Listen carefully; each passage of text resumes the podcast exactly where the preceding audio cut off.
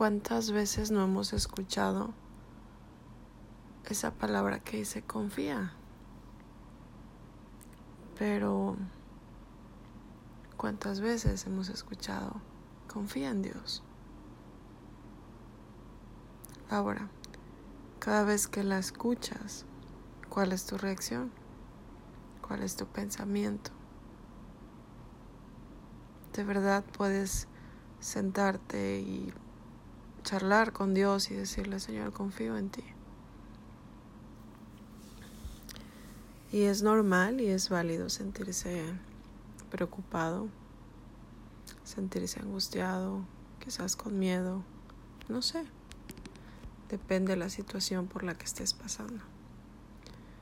Pero hoy quiero hablarte de, de este pasaje en el Salmo 27, del 1 al 13 te invito a que lo leas con calma, que lo platiques con Dios, que lo puedas disfrutar cada palabra sin prisa. Y de verdad, como si estuvieras platicando con Él.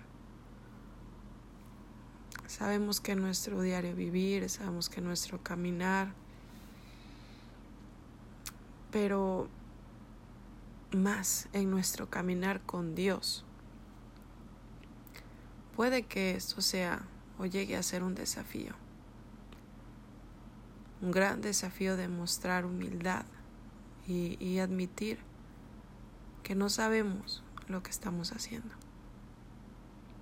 Puede ser difícil declarar confianza en Dios cuando vemos que algunas áreas de nuestra vida están fuera de control.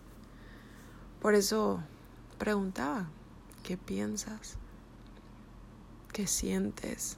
¿Qué haces cuando alguien o tú mismo te preguntas? Confía en Dios.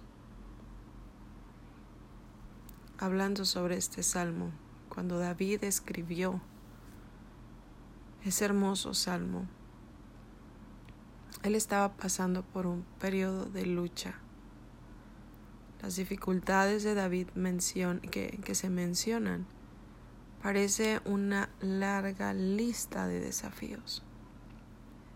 Ataques de sus enemigos, avances adversarios, problemas con personas, hombres violentos. En mi caso, si yo estuviera en el lugar de David, pues por supuesto que habría dejado que la dificultad, los problemas que me rodeaban y, y, cada situación pues me robara la confianza en Dios. De verdad, o sea, es como, no, no manches, o sea, mi, mi, confianza totalmente perdida en Dios. Pero después de todo, las circunstancias de David no parecían empatar con las palabras que Dios había decretado. Dios había elegido a David como rey y le prometió un legado eterno. Sin embargo, sus enemigos se oponían a su gobierno y la discordia y las batallas aún perturbaban su paz. ¿Cuántas veces, o si no es que diario, pasamos luchas y situaciones difíciles que quizás perturban nuestra paz? Es ahí justo en el medio de la lucha, cuando tener fe se hace difícil. ¿Es verdad? Es cuando dices, ¿en serio? ¿Otra vez me está pasando esto? ¿Otra vez esta situación? ¿O algo nuevo a tu vida con dificultades? Y a veces en medio de esas situaciones es difícil es difícil tener fe. Ahí es cuando nuestra esperanza puede ser saboteada por el futuro, por ese, ese futuro que no conocemos y nuestra convicción sacudida por lo que todavía no podemos entender. Es en medio de la lucha cuando somos más propensos a desistir. Es donde somos tentados a no creer en las promesas de Dios y a dudar de su fidelidad. Sin embargo, David eligió pensar y actuar diferente. Las declaraciones del Salmo 27 no suenan como un discurso de un rey desanimado o los lamentos de un desertor. Suena más bien como como los gritos de un guerrero seguro. El Señor es la luz y la salvación de David. Entonces, ¿por qué debería de temer? El Señor es la fortaleza de David que le protege del peligro. Así que David ciertamente estaba inseguro y confundido por las dificultades que estaba enfrentando. Pero ¿qué crees? Él se niega a dejar que el miedo a lo desconocido dictara lo que él hace. Él permanece confiado, él está seguro de que verá la bondad del Señor en la tierra de los vivientes. Ese tipo de confianza es justamente lo que quiero tener con Dios. ¿Y tú? Es el mismo tipo de confianza que quieres tener en Dios. Te aclaro una cosa, si tu fe se tambalea, si dudas, no te castigues pensando que no sirves para esto. No te alejes, al contrario. Al contrario, es como, Señor, no puedo con esto, ayúdame. Sí, la próxima vez que nos encontremos en medio de una lucha, sigamos el ejemplo de un rey victorioso, de un rey, un rey fiel, un, un rey siervo del Señor que mantuvo los ojos fijos en lo alto. Depende y confía en la bondad de Dios para cada paso de tu vida para cada decisión que tomes, pequeña o muy grande. Confía. Leamos un poco Salmo 27 del 1 al 13.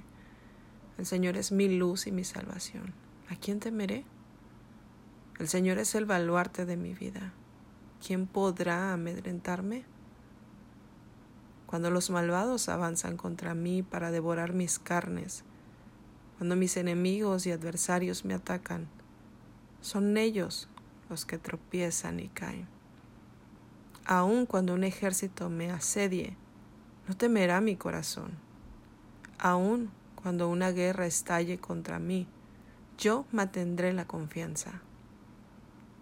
Una sola cosa le pido al Señor, y es lo único que persigo, habitar en la casa del Señor todos los días de mi vida para contemplar la hermosura del Señor y recrearme en su templo, porque en el día de la aflicción Él me resguardará en su morada, al amparo de su tabernáculo me protegerá y me pondrá en alto sobre una roca.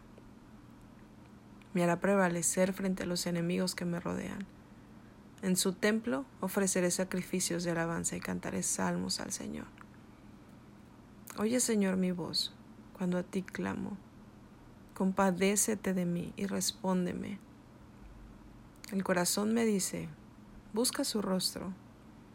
Y yo, Señor, tu rostro busco. No te escondas de mí, no rechaces en tu enojo a este siervo tuyo, porque tú has sido mi ayuda. No me desampares ni me abandones, Dios de mi salvación. Aunque mi padre y mi madre me abandonen, el Señor me recibirá en sus brazos. Guíame, Señor, por tu camino, dirígeme por la senda de rectitud, por causa de los que me acechan. No me entregues al capricho de mis adversarios, pues contra mí se levantan falsos testigos que respiran violencia. Pero de una cosa estoy seguro. He de ver la bondad del Señor en esta tierra de los vivientes. Qué hermoso. Qué hermoso poder tener esa fortaleza de David en esos momentos. Así que depende y confía en la bondad de Dios para cada paso de tu vida. Te mando un gran abrazo, que tengas una excelente noche. Dios te bendice.